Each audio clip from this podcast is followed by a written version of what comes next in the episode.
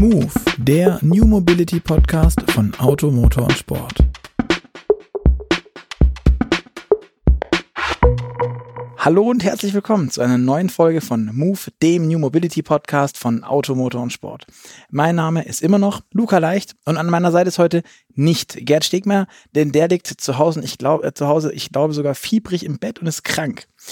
Dafür habe ich heute zwei Gäste eingeladen und die werden ihn bestimmt gut vertreten, nämlich Birgit Prima, die Chefredakteurin von Automotor und Sport und Move und unseren Chefredakteur Digital, den Jochen Knecht.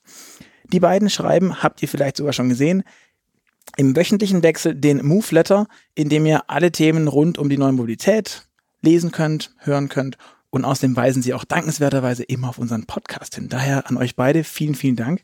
Und wir haben uns heute hier zusammengesetzt, um das aktuelle Jahr 2019 Revue passieren zu lassen.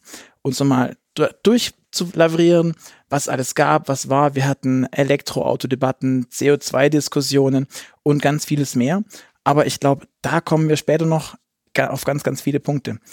Was mich interessieren würde, zu Beginn, Jochen, ähm, in deinem letzten Move-Letter hast du über E-Auto-Startups geschrieben, wie Ego, Sono Motors, Unity und so weiter. Ähm, die jetzt alle irgendwie schon wieder so ein bisschen auf dem Abstellgleis sind und vielleicht bald gar nicht mehr sind. Was glaubst du, wie wird das ausgehen? Das ist eine gute Frage. Ähm, hallo Luke erstmal. Auch ich bin erkältet, äh, nicht nur der Gerd, aber. Deswegen liegen hier übrigens zwei äh, Bonbons auf dem Tisch und wenn ihr ihn schmatzen hört, ist die Das ist das dritte im Mund. So, ähm, ja, das Thema mit den Elektroauto-Startups, die verfolge ich oder die verfolgen wir ja auch schon relativ ähm, lange, auch mit großer Freude, weil alles, was so ein bisschen abseits des Mainstreams ist, macht natürlich großen Spaß, auch wenn es elektrisch fährt. Das Problem, das ich wirklich ganz klar sehe, ist, dass wir 2020 äh, in die Situation kommen, dass die großen Autobauer anfangen müssen, sehr ambitionierte CO2-Ziele einzuhalten. Ähm, und die sind je nach Größe des Konzerns dann auch sehr empfindlich. Also wenn so ein Volkswagen mit vielen Millionen Fahrzeugen pro Jahr pro Fahrzeug einen bestimmten Obolus entrichten muss, weil ähm, die Flottenziele nicht eingehalten werden, dann wird es sehr teuer. Dann sind das viele, viele Obolusse. Dann ist es ein, ein Monster-Obolus. Ähm, und äh, der VW-Chef Dies hat, ähm, als sie in äh, New York die Kooperation mit Ford bekannt gegeben haben, ähm, auch schon uns allen in die Blöcke zitiert, dass er im Leben niemals einen einzigen Euro an die EU bezahlen wird. Ähm, was heißt, er muss mit Volkswagen diese, diese Flottenziele einhalten in 2020. Das wird er aber nicht schaffen, indem er so ein bisschen Plugins baut und so ein bisschen äh, irgendwann ab Mitte des Jahres äh, ID3s verkauft, sondern er muss quasi mit Jahreswechsel wahnsinnig viele Elektroautos in den Markt drücken. Da hat er aktuell echt eine, eine ziemlich kleine Auswahl ich wollte gerade sagen, ich meine, was, was, was gibt's aktuell? Es gibt bisschen E-Up, es gibt bisschen E-Golf, es gibt bisschen Plug-in Passat und Golf. Vergiss mal die Plugins, das ist aber ja alles, alles. Er hat, er hat äh, aktuell zum Beispiel den E-Up und er hat den, das gleiche Fahrzeug von Seat und er hat es von Skoda. Ähm, und da sehen wir jetzt schon, wie dieses Drücken aussieht.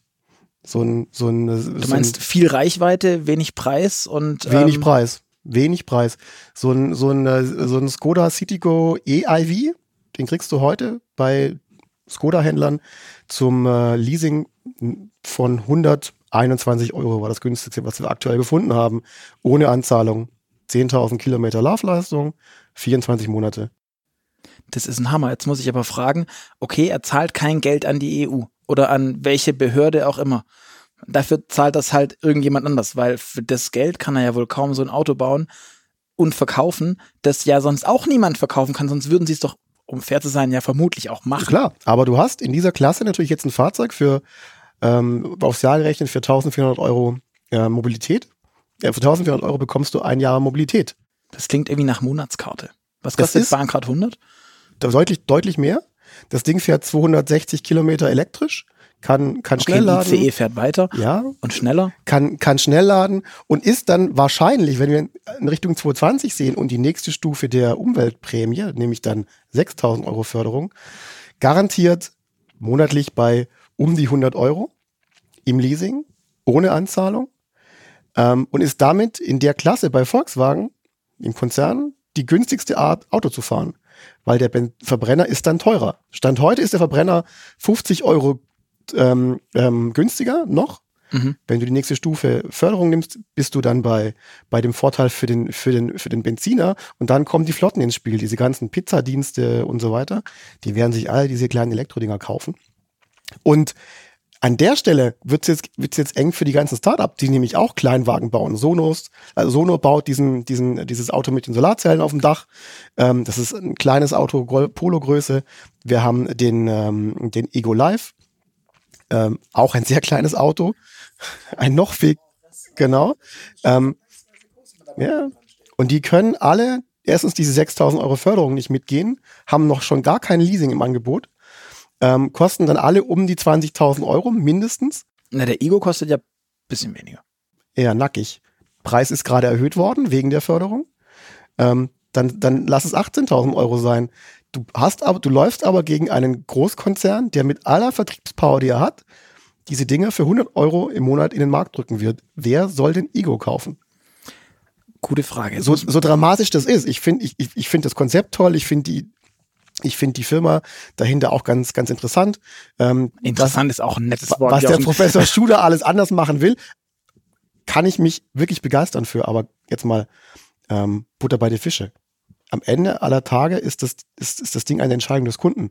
Und wenn der Kunde die Wahl hat, sich für 18.000 Euro ein so halb ausgereiften Ego Live zu kaufen oder sich für 100 Euro einen im Alltag, wir haben es im Fahrbericht in den Tests gehabt, einen. Wir hatten ja so ein Citigo schon da. Also einen im Alltag wirklich komplett problemlosen Skoda Citigo, VW Up oder Seat Mi Electric zu holen, dann ist die Entscheidung wahrscheinlich echt schmerzhaft für die Startups. Und da mache ich mir große Sorgen, weil ich glaube, wir werden einen Großteil dieser Fahrzeuge gar nicht mehr im, im Markt sehen also als wir den Laurin Hahn von Sono Motors ähm, hier im Gespräch hatten im, im Podcast und auch den Günther Schuh von, von Ego, waren die ja alle sehr euphorisch.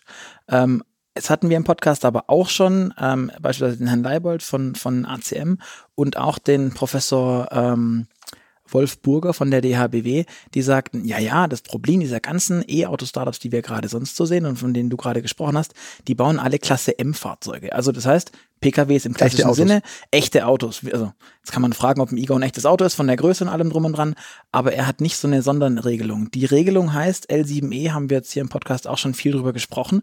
Ähm, Frage, ist das nicht aber eigentlich der heiße Scheiß? Theoretisch ja.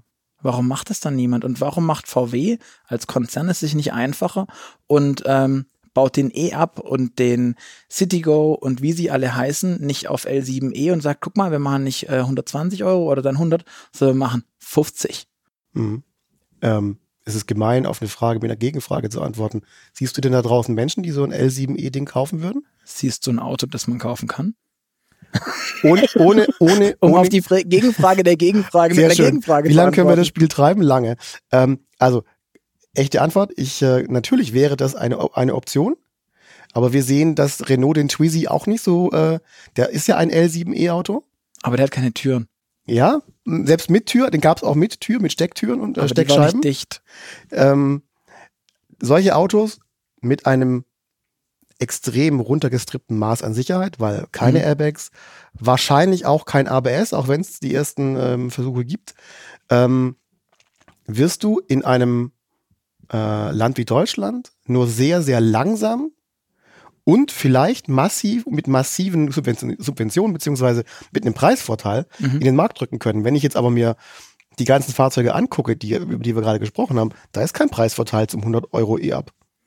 Okay, ja, das ist, das ist wohl richtig. Das, das ist das, was ich damit sagen will. Die, die VW und die anderen großen Konzerne, wir werden es bei Renault mit dem Twizy sehen, äh, mit der, mit der, mit der Renault Zoe sehen, ähm, die werden aufgrund ihrer Vertriebspower und aufgrund ihrer, ihrer Größe in der Lage sein, diese kleinen Elektroautos zu Preisen in den Markt zu drücken. Da willst du gar nicht als, an einen L7E ran, weil du hast einen E-Up oder du hast eine Renault Zoe mit allem drin und drum und dran, was ein echtes Auto heute braucht. Okay diese ganze Elektroauto-Geschichte und warum das ja auch so gepusht wird, ich korrigiert mich bitte beide, wenn ich da falsch liege, liegt ja vor allem an diesem Thema CO2. Jetzt sehen abseits der E-Ups, die wir gerade sehen, ähm, wir ganz viele Elektroautos, die irgendwie so mehr SUV sind. Jetzt kommst du ja hier aus dem klassischen Automotorensportumfeld mit großen Autos, schneller, weiter, höher, besser, Test und so weiter. Ähm, wie siehst denn du diese ganze Debatte um das Thema Elektroauto und SUV gerade. Ähm, und vor allem auch das E-Auto als SUV.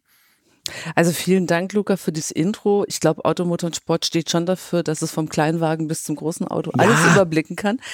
Ähm, aber um auf deine Frage anzuantworten, ähm, ich finde die gesamte Diskussion und auch die Entwicklung, die wir ganz aktuell sehen mit den von Jochen angesprochenen super günstigen neuen Angeboten, finde ich extrem problematisch, weil ich glaube, sie bringt uns auf äh, Problemstellungen, die wir bislang noch gar nicht hatten, weil was, was reizen wir an? Den Individualverkehr. Mhm. Stuttgart, München, Berlin, verstopft ohne Ende. Ähm, wir wissen aber auch, die Menschen sind trotz allem steigenden Umweltbewusstsein extrem bequem. Wir hatten es vorhin ganz kurz, ähm, diese Preise liegen unter die vielen ÖPNV-Tickets. Also gehe ich mal davon aus, dass nächstes Jahr Leute anfangen, sich zu diesen Konditionen Autos anzuschaffen, die vielleicht im November noch gar nicht dran gedacht haben.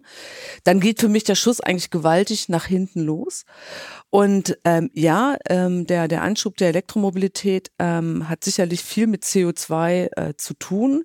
Nur da muss man ganz klar sagen, ähm, haben auch die deutschen Autohersteller, VW, Mercedes, BMW, alle nicht ihre Hausaufgaben rechtzeitig genug gemacht, weil es gibt wenig Marken, die schon jetzt von sich behaupten können, dass sie äh, die Grenzwerte äh, 2021 im Schnitt 95 Gramm, das müssen nicht alle erfüllen, ein paar liegen drüber, ähm, das hat was mit Gewichtsberechnung zu tun. Aber dass es Marken gibt wie äh, Toyota, die aktuell kein einziges Elektroauto im Angebot haben, die wissen heute schon, dass sie das reißen, dass sie das schaffen, dass sie da drunter mhm. bleiben werden, dass sie sogar einige ähm, Grammpunkte an Hersteller wie Mazda weitergeben können. Und die deutsche Automobilindustrie steht jetzt vor der größten Elektroauto-Initiative aller Zeiten, aber nur deshalb, weil sie ja nicht rechtzeitig angefangen hat, auch bei klassischen Verbrennern, Benziner, Diesel ähm, über alle möglichen Maßnahmen ähm, versucht haben, das Gewicht, äh, das, den Verbrauch so einzusparen, dass sie dieser 95 Gramm äh, entgegenkommen. Und auch wenn der Herr Dies das äh, in New York den Journalisten schon ins Buch diktiert hat, er wird keine Strafzahlung leisten. Ich bin mal gespannt, wie die das hinkriegen wollen. Weil für mich ist das Thema noch nicht gesetzt. Ähm, wenn ich mir auch angucke, wann die Modelle anlaufen, 2020, so ein ID3 frühestens im Sommer. Wir alle wissen, dass diese Modelle aktuell dramatische Probleme haben, was Software angeht. Also schauen wir mal, was überhaupt auf den Markt kommt. Ähm, wir werden sicherlich 2020 so ein Übergangsjahr haben, äh, wo wir ganz viele Probleme auch noch sehen werden mit diesen Autos. Und da du ja auch die ganz großen SUVs noch erwähnt hast, so viele sind es ja noch gar nicht, ähm, e-tron und Mercedes ja. EQC. Von den Elektroautos, die wir aktuell auch von den deutschen Herstellern haben, sind haben wir irgendwie eine relativ hohe SUV-Dichte. Ja, wir hatten natürlich schon, wir hatten einen E-Golf, wir hatten einen elektrisch betriebenen A3, wir hatten einen E-Up. Das ist nicht ganz fair, aber aktuell sind das sicherlich die zwei populärsten Modelle. Und da bin ich ganz ehrlich, das ist für mich eine Antwort auf eine Frage, die kaum einer gestellt hat, weil ich es absurd finde, dass Autos äh, mit 2,6 Tonnen durch die Gegend fahren, elektrisch angetrieben werden und natürlich mehr Reichweite haben als diese, äh, als die Kia Soul EV, haben sie ja aber es ist ja trotzdem kein Auto, mit dem ich jetzt von München nach Flensburg fahren würde. Nee, also jetzt ein Hyundai Kona ist zwar irgendwie auch so zumindest SUV-Schnitt, ähm, hat glaube ich eine ähnliche Basis wie der wie der Kia Soul. Ähm, der Hyundai kommt, wenn ich es richtig nach unserer Messung im Kopf habe, 455 Kilometer weit mit einer 65 Kilowattstunden Batterie.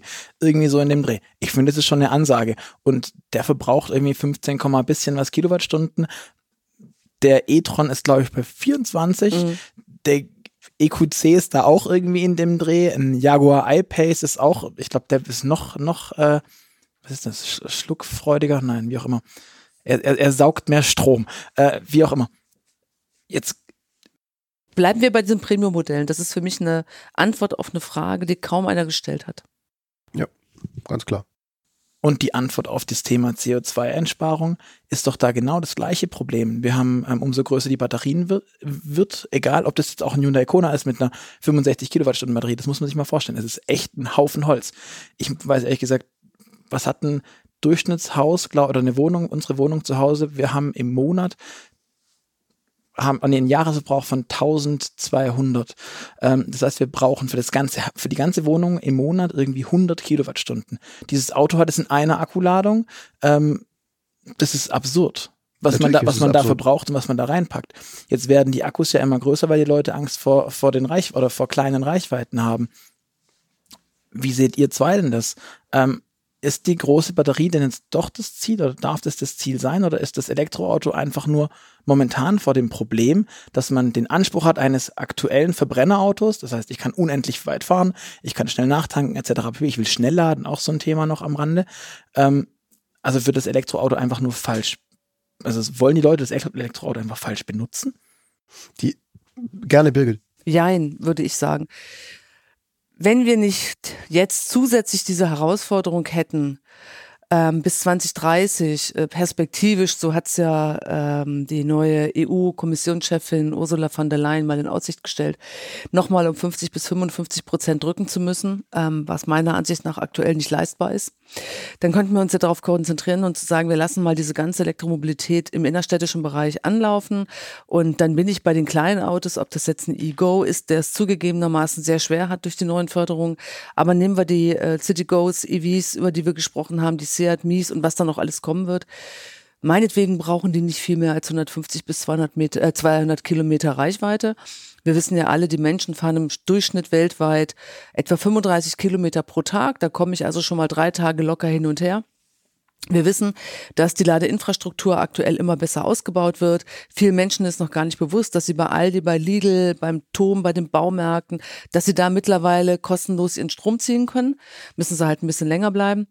Für mich ist das originär erstmal der beste Einsatzort eines Elektroautos. Die Stadt also. Die Stadt innerstädtischer Bereich und dann kann ich Autos bauen, die nicht diese großen Akkus haben.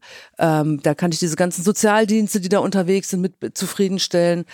Aktuell ist dann für mich, wenn ich über Land fahre, und auch da haben wir ja statistische Zahlen, die Menschen fahren im Schnitt zehnmal im Jahr eine Strecke länger als 400 Kilometer. Bitte alle Dienstwagen, Pendler in euren VW Passat TDIs nicht schimpfen. Ich weiß, ihr fahrt mehr, aber im Durchschnitt ist es nun mal so. Und ähm, da kann ich mir vielleicht auch einfach mal ein Auto leihen. Verrückt. Oder wenn wir die vielen, vielen Haushalte mit zwei Autos anschauen. Ich kenne auch Haushalte, da sehe ich pro Person immer noch ein Auto, dann sind das da vier Autos, die da rumstehen. Ich muss gestehen, ich habe sogar mehr. Also ich. Okay, du bist wieder was anderes. ich glaube, wenn wir die Redaktion durchzählen, dann wird es sowieso ganz schmerzhaft. Okay, aber wenn ich da als Erstwagen, der auch mal zur Oma nach Kiel fahren soll, jetzt an Weihnachten, wenn ich mich da auf den Plug-in-Hybriden konzentriere. Und ich habe dann für den innerstädtischen Bereich, ähm, ich bin immer für Viersitzer, weil dann kann ich auch Kinder mitnehmen. Wenn ich da einen Kleinwagen nehme, dann bin ich, glaube ich, was auch Umweltbelastungen angeht, ähm, was Recycling-Anforderungen angeht, bin ich da, glaube ich, aktuell am besten aufgestellt. Dann wünsche ich mir in Step 2, den Step 2 hätten wir aber auch schon vor zehn Jahren machen können mindestens.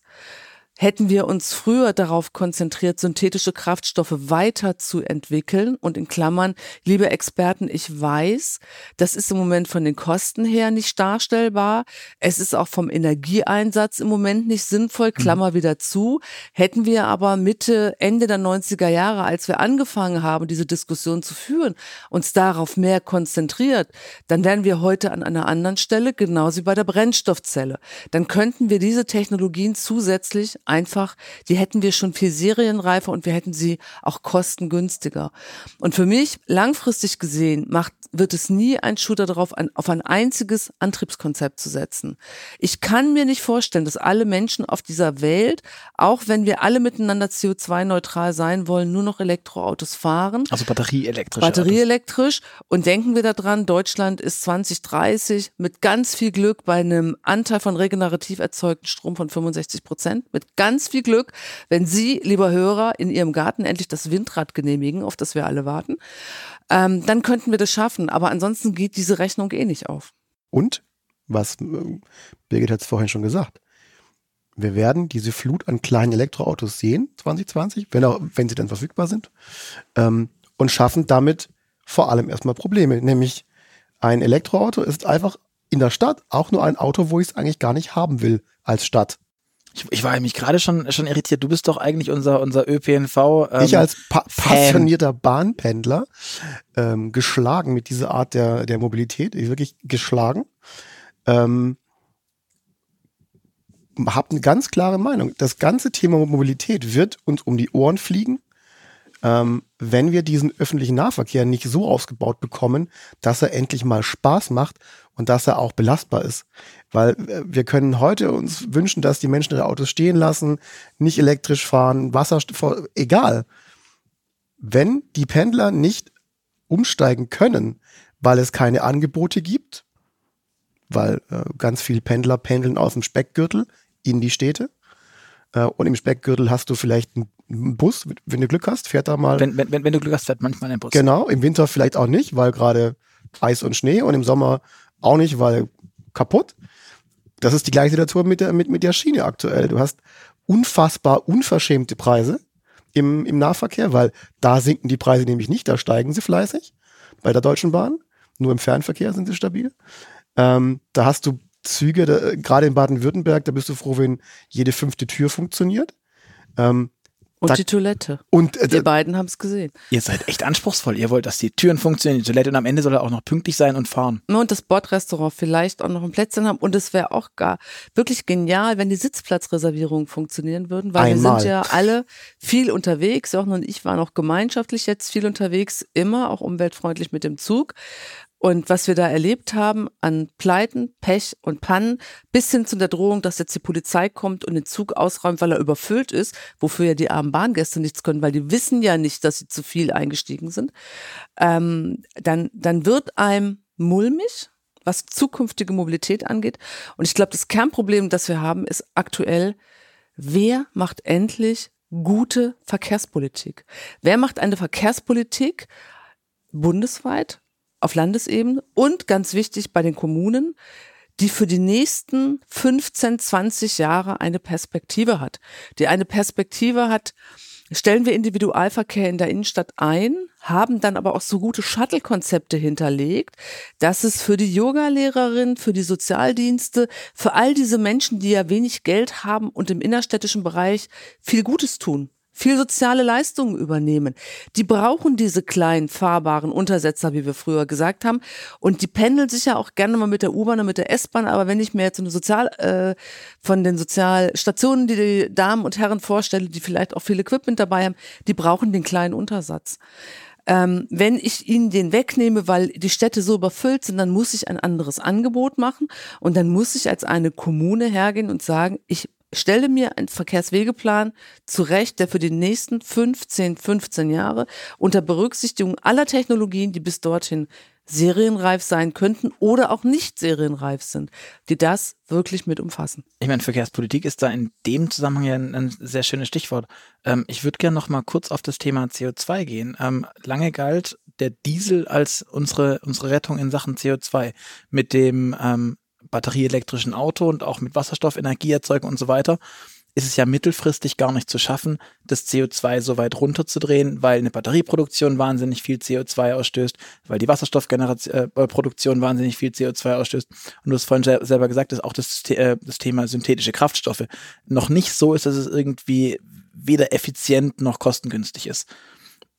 Eure Meinung, hat die Politik den Diesel einfach jetzt zu früh auch aufs Abgleis, äh, Abstellgleis gestellt oder hätte man da noch dran festhalten können? Ich sehe ein Nicken und ein, ein Zögern. Das Nicken zuerst bitte, Jochen.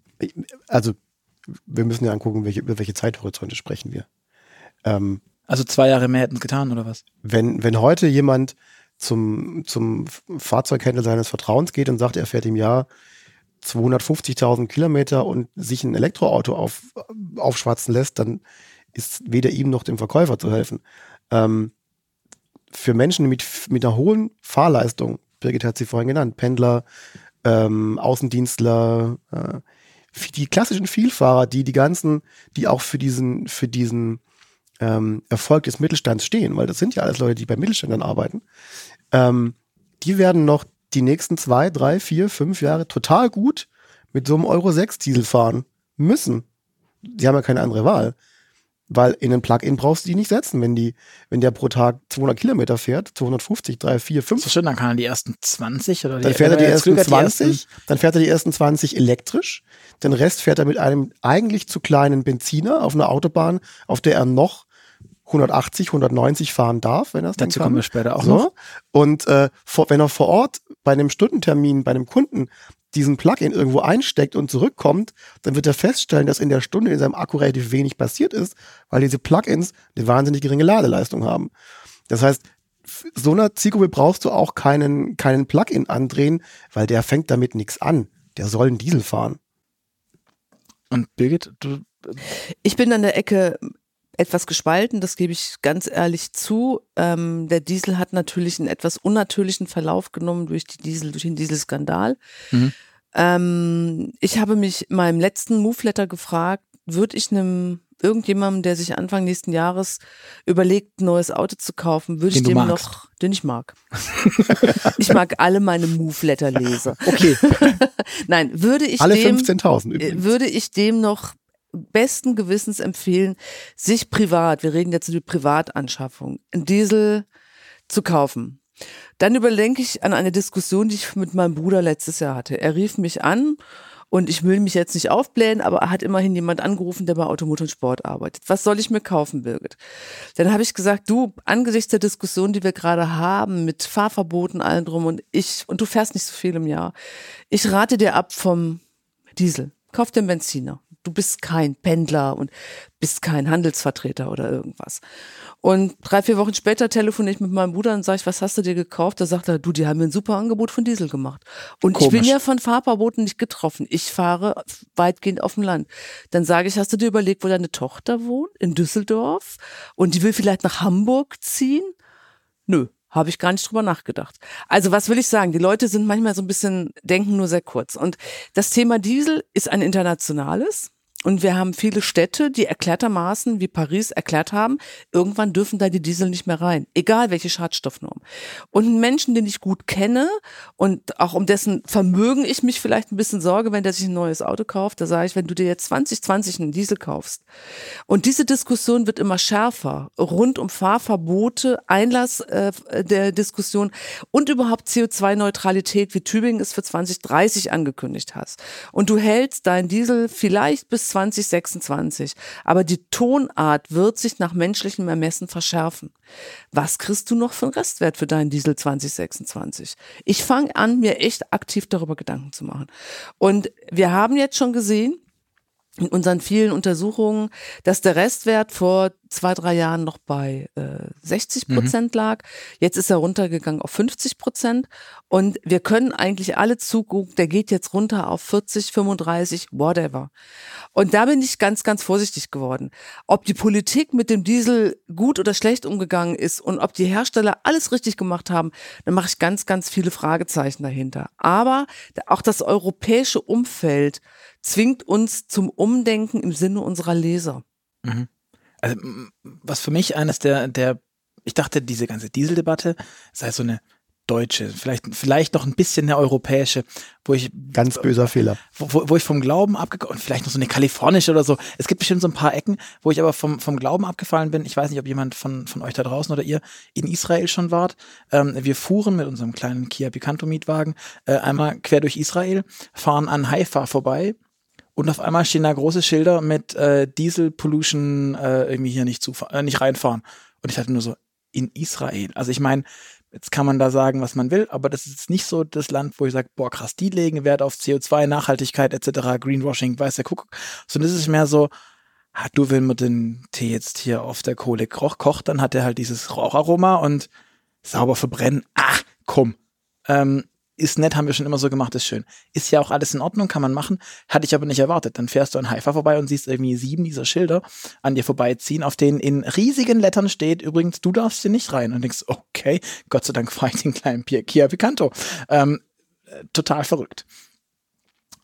Aber ein anderes Thema. Wiederum. Darf ich dann nochmal äh, einmal einhaken? Ja. Weil wir immer glauben, das ist so eine, Sch äh, äh wir, wir Deutschen machen uns ja gerne selber schlecht.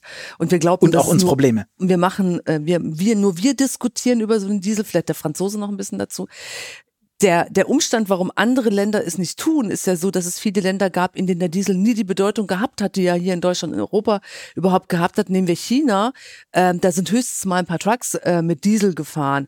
Ähm, nehmen wir Länder, wo der Diesel sogar noch ein bisschen mehr Berechtigung hatte, das war Indien. Indien ein ganz wichtiger Leitmarkt für die deutsche Automobilindustrie. Indien wird auf Sicht irgendwann auch den Diesel komplett verbieten. Ähm, also da wird weltweit sehr, sehr viel passieren. Und in Kalifornien hat der Diesel nie irgendeine nennenswerte Rolle gespielt. Und das, also in ganz USA. Diesel als Kraftstoff wurde in vielen Märkten als schmutzig. Auch Japan. Die, wenn wir jetzt die japanische Automobilindustrie, die immer so ein bisschen emotionsloser im, im guten Sinne, ähm, die einfach mehr auf Sicht fahren, die sagen einem nach wie vor, der Diesel spielt im äh, Überlandverkehr bei den, ähm, bei den Trucks, wird er weiterhin eine Rolle spielen. Die kippen dann nicht gleich das ganze Kind mit dem Bade aus. Aber trotzdem, der Diesel hat in vielen Ländern nie diese Rolle gespielt wie in Deutschland, Frankreich oder auch mal Italien. Und das ist dann in deinen Augen auch der Grund, warum wir natürlich hier heißer diskutieren. Hier so rauf und runter als, diskutieren. Und als, warum als andere Märkte wie Skandinavien, Holland sich viel leichter tun, sich von dieser Technologie zu verabschieden, weil sie auch nie irgendwie diese Bedeutung gehabt hat. Okay. Zu dem nächsten Thema, das ich ansprechen wollte. Jochen, du hast es vorhin schon kurz irgendwie so ein bisschen eingeleitet. Äh, das Thema Tempolimit. Ich weiß, es ist ein, ist ein heiß diskutiertes. Ähm, wir hatten den Ministerpräsident unseres wunderschönen Bundeslandes Baden-Württemberg, den Herrn Winfried Kretschmann hier in der Redaktion zu Gast. Und ähm, der sagte, Tempolimit, ja, eigentlich war das gestern, ich gebe es jetzt auf. Aber auch wirkte für mich nur so, weil es ja jetzt andere vorantreiben. Wie steht ihr denn zu dem Thema Tempolimit?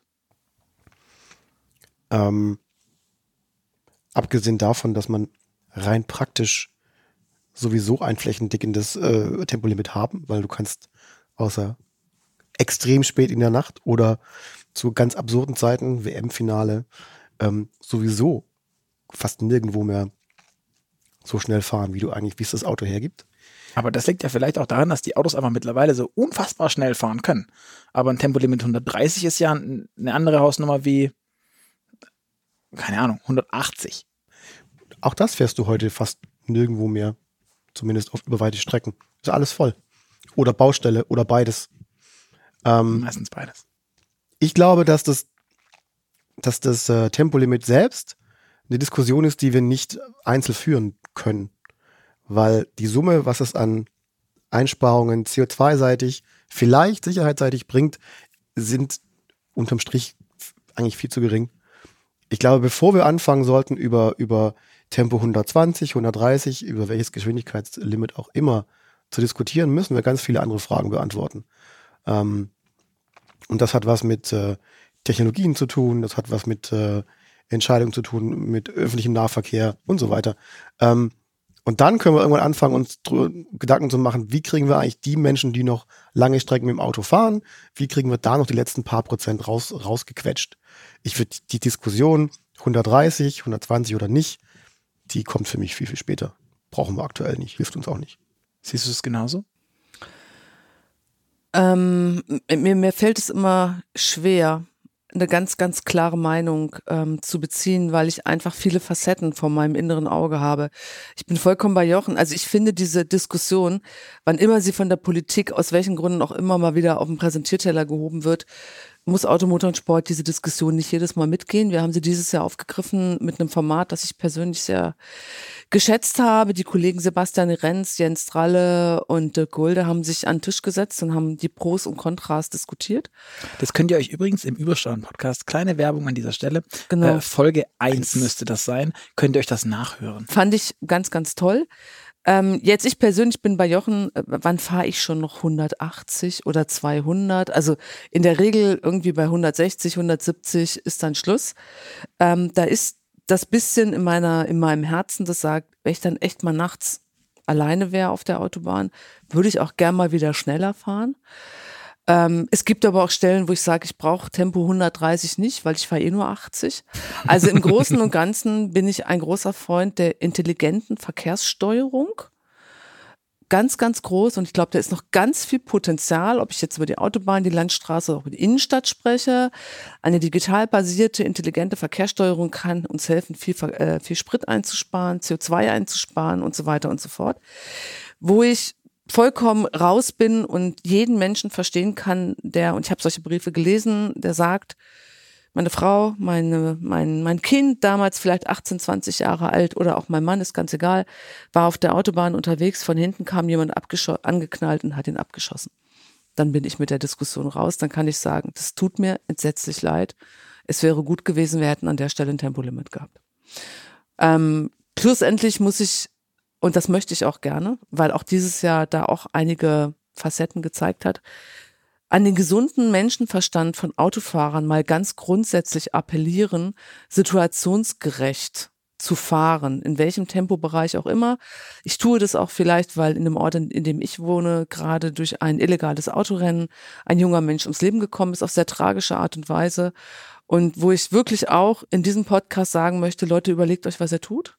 Und wenn ihr gerne Auto fahrt, dann fahrt es bitte vernünftig und glaubt nicht, dass ihr hier irgendwie äh, noch groß rumposen dürft oder sonst irgendwas, weil ihr macht uns ein Hobby kaputt, das wir alle gerne teilen möchten. Und das Thema, ähm, volle Zustimmung von meiner Seite, das Thema ähm, dynamische Verkehrsführung, intelligente Verkehrsführung, da sind wir übrigens wieder genau bei dem Punkt äh, Verkehrspolitik. Intelligent. Da müsste man sich mal europaweit darauf einigen, wie denn intelligente Infrastruktur Struktur miteinander sprechen soll. Per WLAN, per ähm, Handynetz. Das schafft Europa in den nächsten zehn Jahren garantiert immer noch nicht. Die Chinesen haben sich vor. Wobei, da könnten wir uns ja dann einfach dann, wenn das China-System komplett fertig ist, einfach das abkupfern, dann ja, das doch Huawei wieder zulassen und dann ja, aber das da, Problem einfach. Aber da brauchen wir doch endlich kriegen. mal eine Politik, die, ähm, die genau diese Entscheidung mit einer gewissen Weitsicht trifft und sich nicht permanent hinter, hinter Diskussionen versteckt dann brauchen wir auch nicht über Tempo 130 sprechen, sondern dann sprechen wir über eine, über eine intelligente Infrastruktur, die in der Lage ist, die richtige Entscheidung für die Situation zu treffen. Und dann ist es wurscht, ob, wenn ich dann nämlich in, in, zu der Situation 180 fahren kann, weil wenig los ist, dann ist es auch in Ordnung erstmal. Aber wir sind überhaupt nicht in der Lage. Wir sind Lichtjahre weg davon, ähm, eine Autobahn zu haben, die in der Lage ist, irgendwelche Entscheidungen intelligent zu, zu, treffen, weil sie weder mit, mit den Autos spricht, noch die Autos mit der Autobahn. Okay. Wie stehst du denn dann aber auch zu, zu solchen Vorstößen, wie sie Volvo gebracht hat, mit äh, Maximaltempo 180? Du hast dich ja damit intensiver auseinandergesetzt, was die Schweden da vorhaben. Nun ist, ist Volvo Teil eines chinesischen Konzerns mit wahrscheinlich sehr globalen Zielen und Plänen. Ähm, und ich glaube, das passt zu Volvo. Volvo war nie eine Schnellfahrermarke. Äh, die Volvos setzen auf das Thema, wir verabschieden uns vom Verbrennungsmotor. Da ist das Thema 180 dann sowieso raus, weil mit dem Elektromotor 180 fahren ist ein sehr kurzes Vergnügen. Ähm, und mit einem autonomen Fahrzeug, ich muss gestehen, wenn ich mir heute die aktuellen Spurhaltassistenten Auch das möchten anschaue, wir bitte nicht mitmachen. Ähm, und die, die Abstandsregeltempomaten etc. pp., die, die ja immer noch Level 2, vielleicht Level 2 Plus von Menschen überwacht werden müssen, aber wie oft die ausfallen. Und wenn man sich überlegt, was für aus menschlicher Sicht, aus, also was, was der menschliche Körper leisten kann oder die, die Sinnesorgane, an, an, an was für Banalitäten diese Systeme scheitern, möchte ich mit keinem autonomen Auto aktuell irgendwie schneller als 30 fahren, weil ich weiß, ab 30 kann es tödlich sein. Also egal was passiert. Und ich glaube, die denken einfach global. Volvo entwickelt sehr viele Fahrzeuge für den, für den äh, globalen Einsatz, auch für Gili. Und äh, wir sind das einzige Land, wo du noch ein Auto bauen musst, entwickeln musst, das deutlich schneller fahren kann als 180. Mhm. Wenn du das auf, auf, die, auf die globalen Märkte guckst, ist das völlig irrelevant. Ähm, ich glaube, es ist schlau und es passt zur Marke von Volvo. Die werden relativ wenig Kunden verlieren ähm, und vielleicht ein paar gewinnen, die sagen, ich finde das gut, ich mache das mit und es passt zu dieser Marke, die für Sicherheit und für so, ein, so, ein, so, eine, so eine gewisse nordische Dickköpfigkeit steht. Ich finde, es, es, es, passt. Ich fand die Entscheidung total passend. Ob man die jetzt gut oder schlecht findet, mal dahin gesagt. Ich fand sie, sie passt aktuell und mit Blick auf die nächsten Jahre gut zu dieser Marke. Thema autonomes Fahren. Ähm, da wurde in den letzten Jahren sehr, sehr viel getrommelt, war mein Eindruck. Also ich erinnere mich an den, an den, mein viel zitiertes, gerne immer wieder aufgegriffenes Beispiel, der AI-Staupilot im Audi A8, mit dem man nach Level 3 äh, Technik ein Buch lesen kann, während man auf der Auto irgendwie rumgurkt.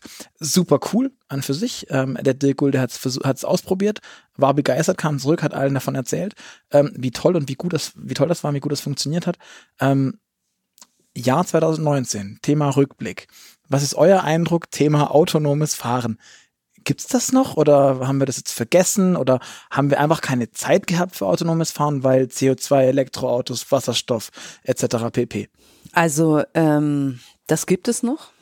Ähm, es ist sicherlich viel Speed rausgenommen worden, ohne Wenn und Aber. Ähm, ich will die Politik nicht überstrapazieren, aber selbst wenn der 8 ähm, Level 3 wirklich richtig könnte im öffentlichen Straßenverkehr, er bekäme nach wie vor keine Zulassung. Die gibt es nicht.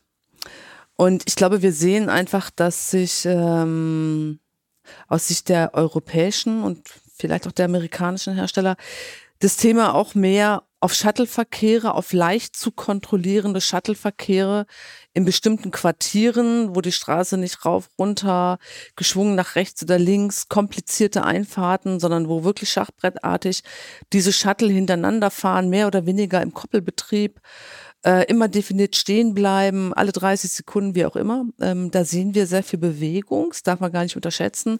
Wir haben in Deutschland weit über zehn Gemeinden, zum Beispiel Kaitum auf Sylt, die das schon testen. Stadtwerke haben ein großes Interesse. Warum haben sie das? Weil sie damit den, ähm, den Busverkehr in engen Innenstädten reduzieren wollen, vor allen Dingen außerhalb der Stoßzeiten. Ähm, mhm. Dann brauche ich halt nicht den Gelenkbus und ich habe auch geringere Personalkosten, wenn es wirklich autonom funktioniert.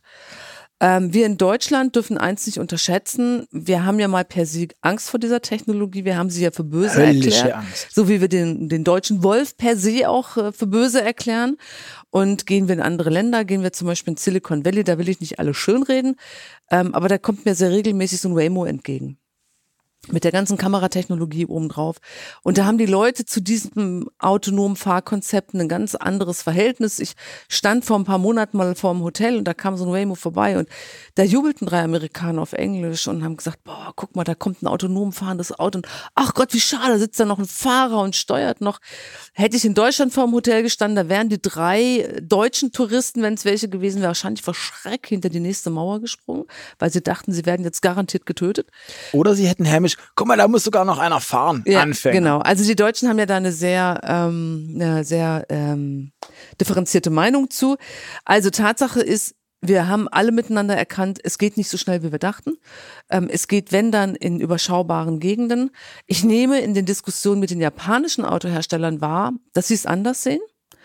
Und dass ein Honda oder ein Toyota sagt, nee, nee, also bei uns wird schon irgendwann das einen Optionskasten geben. Ich nehme das Auto voll autonom, setze da mein Kreuz und kriege das als extra dazu gekauft. Bei der Haltung bleiben sie. Und wir werden nächstes Jahr ähm, Olympische Spiele in äh, Tokio, Hauptsponsor Toyota, werden wir viele ähm, Konzepte sehen, wie sie autonom auf dem olympischen Gelände unterwegs sind und sie werden auch Themen besetzen, die bei uns ungern vom Marketing besetzt werden. Die Dinger helfen alten Leuten und sie helfen behinderten Menschen. Das werden wir nächstes Jahr im Sommer von denen vorgeführt bekommen. Glaubst du, dass die Japaner, also ich bin ein großer Japan-Fan, ihr beide wisst das, ähm, nur deswegen auf die Idee kommen, dass autonomes Fahren funktioniert, weil die Japaner per se so höflich sind im Straßenverkehr. Ich meine, wenn du in Japan bist, dann musst du also ich glaube, ich habe noch nie einen Japaner über eine rote Ampel laufen sehen zu Fuß. Ähm, ich habe in Deutschland wahrscheinlich vielleicht in meinem Leben fünf Ampelphasen gesehen, in denen keiner über Rot gelaufen ist. Also liegt das daran, dass sie da auch vielleicht ein bisschen blauäugig rangehen, dass sie sagen, ja, ja, Optionskasten machen wir, kriegen wir alles hin? Oder sind die einfach Besser. wiederum emotionsfreier. Ich habe auch übrigens bei meinem letzten Japan-Besuch äh, gegenüber einem Kollegen behauptet, ich habe in Japan noch nie jemand in seinem Auto hupen hören. Daraufhin gab es wahre Hubkonzerte. Ist ja manchmal auch ein bisschen ein Zufall. Ähm, ich glaube aber auch, dass da die emotionslosere Haltung hilft. Und wir alle wissen, Japan ist eine stark äh, überalterte Gesellschaft. Die braucht diese Konzepte. Die hat immer schon, die Automobilindustrie ist nie mit diesen Werten unterwegs gewesen, die die Deutschen verkörpert haben urban, stylisch, modern. Äh, der Typus, der dahinter in der Werbung immer so verkauft wurde, das haben die Japaner in der Form nie gemacht. Und ich glaube, dass sie da ehrlicher sind und dass sie da vielleicht auch für sich schneller sehen, vielleicht ein riesiges Klinikgelände, auf dem ich solche Konzepte brauchen kann. Was auch immer. auch da hilft, glaube ich, die Emotionslosigkeit. Ich glaube, das ist ganz entscheidend. Ähm, wir haben in, in Deutschland nicht so eine Megacity wie zum Beispiel Tokio. Wer da mal, wer da mal war, weiß genau, was, was Verkehr heißt. Ist anders. Sehr anders. Ähm, da kann ich, mich, kann ich mir sehr gut vorstellen, dass da auf speziellen Spuren, in speziellen äh, Gegenden wunderbar äh, autonome Shuttles echt gut funktionieren. Auch mit diesen sehr höflichen, sehr pragmatischen Japanern. Ähm, und der Markt, den die, glaube ich, sehen, für Gelände, für Areas, die kontrollierbar sind, Universitäten, in dem Fall das, das Olympische Dorf, ähm, aber auch Flughäfen etc. Aber jetzt, jetzt ist echt gewaltig. Wenn du, wenn du diesen Verkehr in, auf einem Flughafen, an der Uni, aber, komplett aber nimm, autonom mit Shuttles abdeckst. Aber nimm die Uni. Ich stelle mir jetzt vor, wie an einer deutschen Uni. Du hast da lauter Studenten, die irgendwie jetzt ich meine, studieren ist schön, man hat da Spaß. Ähm, dann fährt ein autonomes Shuttle vorbei. Was glaubst du, wie oft sich irgendwelche Studenten nur aus Jux, weil sie wissen, die Karre muss anhalten, vor diese Karre stellen und sagen, du kommst hier nicht weiter. Ähm, und einfach gucken, ab wann reagiert sie und das Teil die ganze Zeit vor sich hinzuckt und vor sich hinnickt und immer nur so einen halben Meter fährt und halt nicht weiterfährt. Das ist das, was ich meinte mit Höflichkeit und sowas würde ein Japaner ja alle in einen Topf geworfen. Es wird sicherlich auch welche geben, die das tun würden, aber der gemeine Japaner, wie du ihn in Tokio auf den Straßen siehst, am Straßenverkehr teilnehmen äh, siehst, würde nie auch im, im tausend kalten Winter nicht auf die doofe Idee kommen, die witzig ist, zugegebenermaßen, sich vor so ein Auto zu stellen und sagen, gucken, ob ich es ausbremsen aber ganz kann. Ganz ehrlich, eine Technologie nicht zu entwickeln, nur weil du Angst hast, dass sich ein Student da vorstellt, finde ich jetzt aber auch eine komische ich, Argumentation. Ich so ehrlich sagen, also gut, dann würde ich dem Auto beibringen, nach diesen Studenten zu treten vorne genau. raus. Kann ich mir gut vorstellen. Auch eine witzige Aufgabe für einen Ingenieur. Auch, auch, Jetzt habt ihr mich abgeholt. Keine und ich glaube, ähm, so intelligent sind hoffentlich die Studenten in Deutschland, ja. dass der Reiz dieser ersten Stunde, das kann ich ja noch nachvollziehen, dann irgendwann auch vorbei ist und irgendjemand da ständig fußschwenkend zu sehen, um nachzuweisen, dass die Dinger stehen bleiben. Du meinst, dass es das? hört auch irgendwann auf, dass E-Scooter in Flüsse geworfen werden oder in Bäume? Ach, die Rolle des E-Scooters, wollen wir es als die Pest des Jahres 2019 bezeichnen? Ich weiß, Luca, wir sind da unterschiedlicher Meinung. Ähm, aber nichts hat mich rund um die IAA so aufgeregt, nicht mal die, äh, nicht mal die, die beim, beim Streik rund um Klimaschutz auch so eine gewisse Aggressivität mitgebracht haben, was ich immer ein bisschen schwierig finde. Ähm, aber die E-Scooter finde ich, wenn ich das rückblickend sagen darf, war für mich im Mobilitätsbereich die PES 2019. Die, die nutzloseste Erfindung seit, genau. ich weiß es nicht. Genau. Sie ist halt lustig, aber brauchen genau. tut man Aber muss nicht. ich mich ständig dabei amüsieren, wie mich mit Alkohol geschwängerte Fahranfänger auf E-Scootern wie so eine Art Fahnenstange benutzen, weil sie sonst nicht weiterkommen? Und was würde ich denken, wenn ich noch eine Großmutter hätte und wüsste, sie wäre mit dem Rollator auf dem Bürgersteig unterwegs und dann kommen dann irgendwelche so Typen und können nicht mehr an sich halten und fahren ihr in die Hacken? Das ist fragen, auch wieder ein Punkt Verkehrspolitik. Aber liegt das nicht an den Menschen? Es ist wieder, ja. Kannst du dir vorstellen, dass dir das in Tokio passiert, dass dir irgendjemand in Tokio mit einem E-Scooter in die Hacken fährt? Also mal über alles. Das größte Problem, was wir auf dieser Welt haben, ist, dass wir immer mehr Menschen werden. Und es muss sich verdammt nochmal jemand weltweit müssen alle die Hände mal zusammennehmen und sagen, wie organisieren wir Platz für die Zukunft? Das ist die große Frage. Wir können uns ja aufhängen an autonomes Fahren, an CO2, wir sparen da fünf Prozent, da hinten zehn Prozent. Aber die Dramatik der Probleme kommt doch dadurch auf, dass wir immer mehr sind auf der Welt. Und dass wir mit den Ressourcen, die wir haben, verantwortungsbewusster umgehen müssen. Über alles. Platz, finde ich, ist ein, ist ein schönes Stichwort zu dem, zu dem, ich stimme dir da völlig zu. Aber Platz ist ein schönes Stichwort ähm, zum Thema neue Mobilität und mal weg von dem ganzen Automobilität-Thema, von dem wir gesprochen haben. Wir haben im Jahr 2019 auch eine Fusion von Car2Go und DriveNow gehabt zu Schernau. Ähm, Moja hat versucht, in, oder versuchte, versucht in Hamburg ähm, durchzustarten. Sixt macht Carsharing. Und wie gesagt, die ganzen E-Roller, die ja alle insgesamt für sich in Anspruch nehmen, zu sagen, mit unserem Konzept, mit unserem System wird in der Stadt weniger Verkehrsfläche gebraucht, also Platz geschaffen. Ähm, was ist da aus eurer Sicht das vielversprechendste? Der E-Scooter offenbar nicht, Birgit. Der E-Roller vielleicht, ich weiß es nicht. Nein, aber ich glaube, wir haben beim Thema Sharing gesehen, Carsharing, ähm, dass die ganzen Versprechungen, die da gemacht werden mit dem ähm, flächendeckenden Ausrollen von solchen Angeboten, wie auch immer es Drive Now, Share Now, Car2Go, unter welchem Namen auch immer, das hat eben nicht dazu geführt, dass die Innenstädte leerer wurden. Ähm, das hat dazu geführt, dass Menschen vielleicht ein, sich ein Car2Go nehmen oder ein Schernau nehmen statt ein Taxi. Ein Schernau nehmen klingt echt doof, muss ich sagen. Genau, also egal, aber auch darüber habe ich schon mal was geschrieben. Ähm, bekloppte Namen, die man sich so ausdenken kann. Ähm, nein, das hat nicht dazu geführt, dass der, dass, der, dass der Autoverkehr in einer Stadt weniger geworden ist. Ähm, ich, ich halte das Thema Carsharing in einer Stadt nicht, nicht, nicht mehr für zielführend. Das ist keine Idee, die uns hilft, ähm, mit dem Thema Platz besser klarzukommen. Aber liegt das an dem Free-Floating-System oder generell?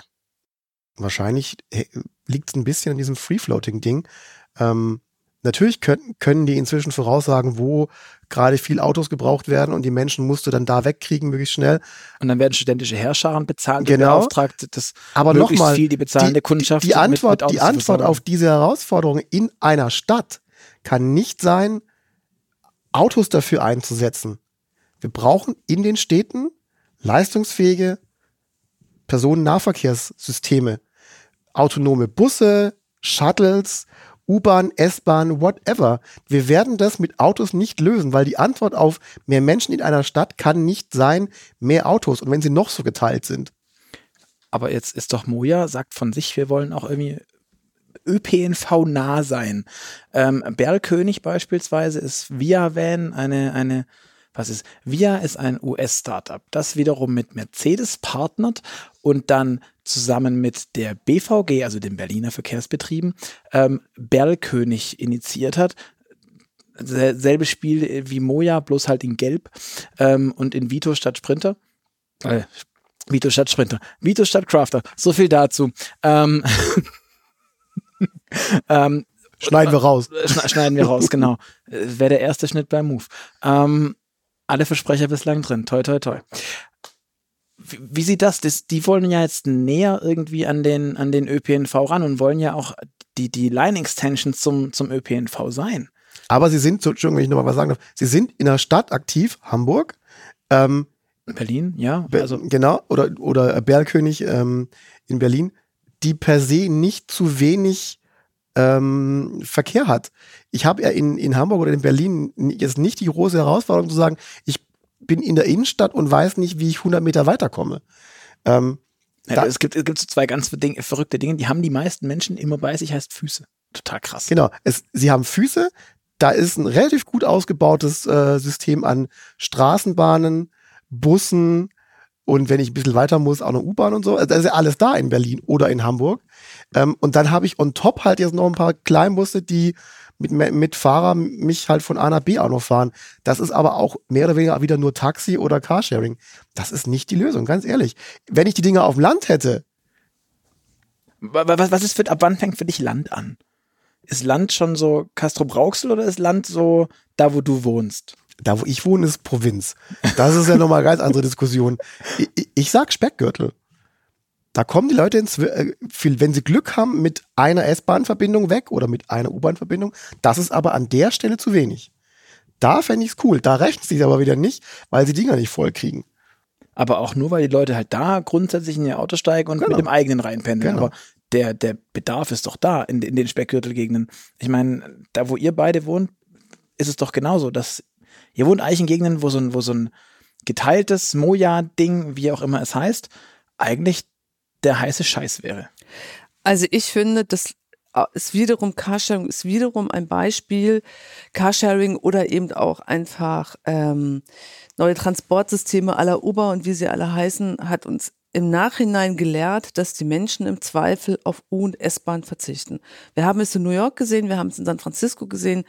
Überall, wo diese, wir sehen es auch in, in China mit Didi sehr stark, überall, wo diese Form von Transportmittel angeboten wird, sei sie jetzt Taxi-basiert, sei sie Carsharing-basiert, also es ist ein Auto in irgendeiner Form, verzichten die Leute in erster Linie auf U-Bahn und auf S-Bahn.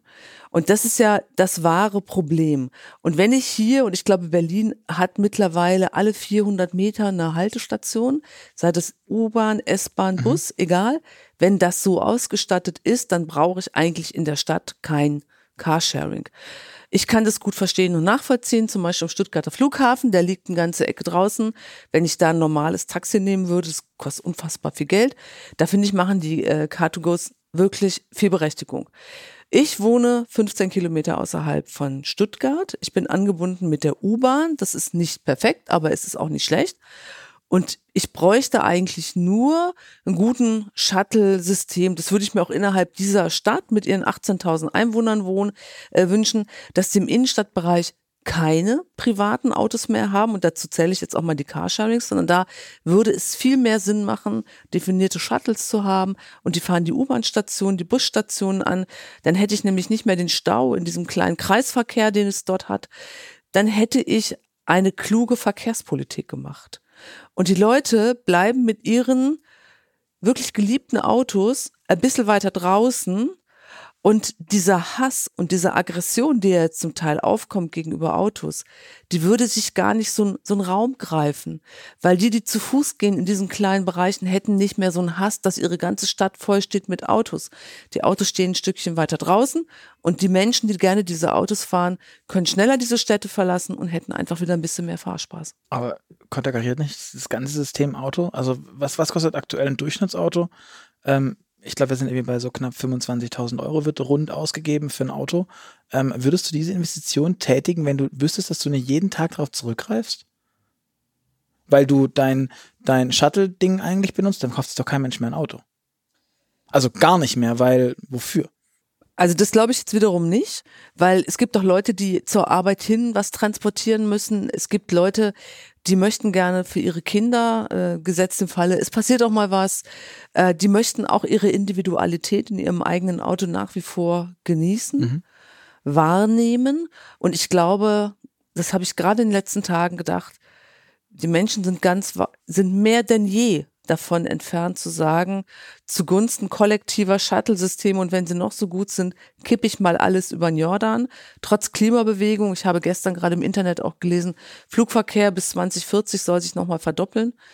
Ähm, Das zeigt mir einmal mehr, dass die Menschen lieb gewordene Transportmittel zwar gerne in modernisierter Form aufnehmen, aber sich nicht so einfach davon verabschieden und deshalb glaube ich, dass es nach wie vor sehr, sehr wichtig ist, dass wir an den besten, saubersten und modernsten Technologien für was auch immer, für Züge, für Flugzeuge, für Autos, für alles, was sich bewegt, arbeiten, um zu versuchen, den Umweltdruck, der sich aufbaut, auch auf diese Art und Weise zu reduzieren.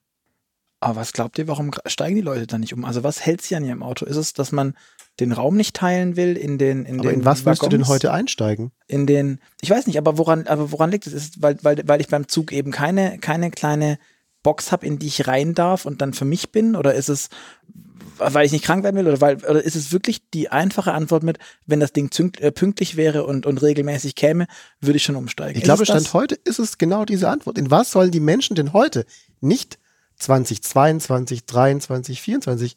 In was sollen die denn einsteigen? In die, in die rappelige Regionalbahn, die, wo, in der jeder zweite Zug ausfällt? In das, in das, in den gammeligen Bus, der, der schon gar nicht Niederflur ist, sondern in den auch ein Mensch mit Rollator beziehungsweise Rollstuhl und oder Kinderwagen nur reinkommt, wenn irgendjemand hilft? Da ist doch heute, es sind doch heute in der Fläche, in der Masse keine Angebote, die in irgendeiner Art und Weise auch nur die Idee davon haben, was attraktiv ist. Momentan sind wir, was das angeht, echt noch Entwicklungsland.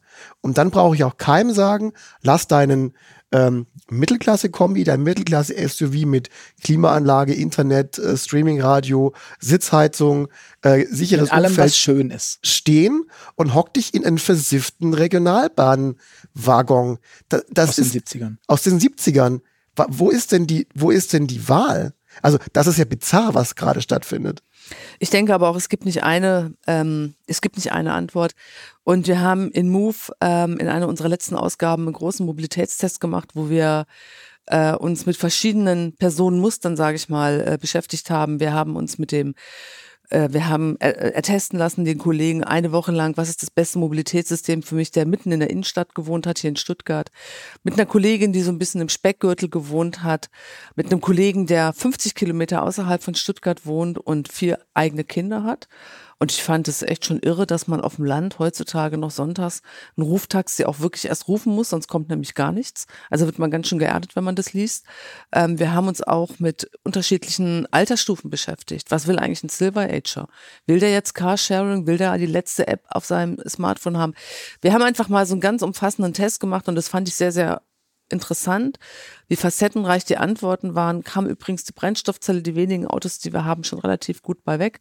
Das macht Und- auch wirklich Spaß. Für alle, die mal die Gelegenheit haben. Und du, du bist mal. doch mit dem Roller unterwegs gewesen, Fand ich super. Luca. Wobei ich bin halt auch Zweiradfan. ja, aber es war doch irgendwie richtig schlechtes Wetter und es hat dir trotzdem riesen Ich habe ich gemacht. mir, eine- ich hab mir eine Thermoregenhose gekauft und meine Motorradjacke angezogen und dann war das dufte. Der Roller hätte jetzt vielleicht nicht nur 45 fahren sollen, sondern das ist schon echt anstrengend, so neben LKWs in der Stadt. Aber sonst, ja. Da Auf jeden Fall ich, ist es sehr, sehr, es ist sehr, sehr interessant und wir müssen einfach auch zur Kenntnis nehmen, dass Menschen sehr unterschiedliche Anforderungen an Mobilität haben. Das ist, glaube ich, ähm, ein, ein sehr, sehr gutes Schlusswort für die, für die ganze Geschichte zum Thema, was war das Jahr 2019? Und ähm, auch ihr, auch wenn wir da sonst immer nur unsere fremden Gäste fragen, bekommt zum Schluss die wunderbaren Fragen, auf die ihr euch schnell eine Antwort einfallen lassen müsst. Ist nicht schlimm, weil wir geben die Antwort vor. Ähm, oder ich vielmehr in dem Fall. Ich bin ja heute alleine als oh, Gastgeber. Du Aber machst schön, das ich- so souverän, Luca. Das ist super, oder? Ähm, deswegen, ich würde sagen, Birgit, fangen wir mit dir an. Du musst dich immer bitte schnell entscheiden, das eine oder das andere, und dann darfst du gleich hinterherziehen, Jochen. Ähm, bist du mehr der Typ Streamingdienst oder CD und Schallplatte? Streamingdienst. Ist die Frage aller Fragen. E-Scooter oder zu Fuß gehen? Zu Fuß gehen. Fahrrad oder E-Bike? Beides. Okay. Ferrari oder Tesla? Beides. So, so viel zum Thema entweder oder. ähm, Sharing oder besitzen? Jetzt sag nicht auch beides. Besitzen. Apple oder Google? Apple. Loft in der Stadt oder altes Bauernhaus auf dem Land? Scheiße. Nochmal beides. Wir, wir, sehen, Birgit ist äh, die Entschlossene. Ähm, Im Auto sitzt du vorne oder hinten? Vorne. Fahrer oder Beifahrer? Fahrer. Sagen deine Mitmenschen, du bist eine gute Autofahrerin. Ja. Datenschutz und AGBs. Bist du mehr der Typ Aluhut oder Accept All? Also liest du dir den Kram durch, der da, Ganz eindeutig, except all. also mit Gott, Gottvertrauen und unentschlossen, schön. Äh, Fliegenfischen oder Motorradfahren lieber? Motorradfahren. Star Wars oder Star Trek? Jetzt kannst du sagen, Sag- weder noch. Weder noch. das ist das, was mir spontan durch den Kopf gegangen ist. Kaffee oder Tee? Kaffee. Und du als äh, passionierte Slow-Cookerin, ähm, Steak oder Falafel? Zu Hause Steak. Nachteule oder Lerche? Lerche. Und Jochen, Streamingdienst oder CD und Schallplatte? Streaming. Fahrrad oder E-Bike? Fahrrad. E-Scooter oder zu Fuß gehen? Zu Fuß. Sharing oder besitzen? Sharing. Ferrari oder Tesla? Tesla. Apple oder Google? Natürlich Google. Loft in der Stadt oder altes Bauernhaus? Bauernhaus. Im Auto? Vorn, hinten? Vorne. Fahrer, Beifahrer? Fahrer. Und was sagen deine Mitmenschen? Meine Kinder sagen immer schneller. Und ich sag, die Ampel ist aber rot. Ach, okay, von, von null schneller ist okay. Datenschutz und AGBs, du liest bestimmt alles durch. Bist du irre? Oh, accept all, immer. Sehr gut. Ähm, toll, dass unser Führungspersonal so viel Gottvertrauen hat. Oh mein Gott. Fliegenfischen oder Motorradfahren? Ähm, spannenderweise, Warst du schon mal Fliegenfischen? ich war noch nie Fliegenfischen, aber ich, ich stelle es mir unfassbar entspannt vor. Also Fliegenfischen. Star Wars oder Star Trek? Natürlich Star Wars. Okay, natürlich. Äh, Kaffee oder Tee? Kaffee. Steak oder Falafel? Es ist nicht so, dass du jetzt so lange zögerst. Zu Du hast Hause alle Steak. Fragen vorher schon Zu. Hause Steak. Nachteule oder Lerche? Lerche. Du schreibst aber immer E-Mails, doch egal wie spät es ist, ob früh morgens oder mitten Aber ich bin der. Erste, der, der morgens hier ist. Das ist krank, aber nur weil dein Zug so früh fährt und er sonst Das überfüllt ist. Das stimmt. Alles klar. Birgit, Jochen, vielen, vielen Dank für das Gespräch. Ich hoffe, euch da draußen hat es auch gefallen. Ich fand das sehr, sehr schön. Hab mir überlegt, das könnten wir eigentlich fast öfter machen, diesen Newsletter äh, äh, quasi in, in, in Gesprochen. Podcast, in gesprochen, in vor, nicht vorgelesen. Egal. Ähm, an euch da draußen, wie gesagt, vielen Dank fürs Zuhören. Ihr hört uns wieder nach einer Winterpause, Weihnachtspause. Wir ähm, gehen hier alle ein bisschen in Urlaub Und ähm, ihr hört uns diesmal in vier Wochen wieder. Bis dahin freuen wir uns wie immer aber auf euer Feedback. Das könnt ihr uns gerne per Mail schicken an podcast.move-magazin.de oder ihr hinterlasst uns einfach eine Bewertung bei iTunes, gerne mit Kommentar. Sagt uns, was euch gefallen hat, was auch nicht. Ähm, vielleicht seid ihr auch irgendwie mit einer Meinung oder einer Ansicht der beiden nicht zufrieden. Oh mein Gott. Ähm, Schreibt ihr auch gerne runter, ich werde es weiterleiten und äh, um Rückmeldungen äh, sie einfordern und in den Bü Bürotüren stehen, bis ich sie habe.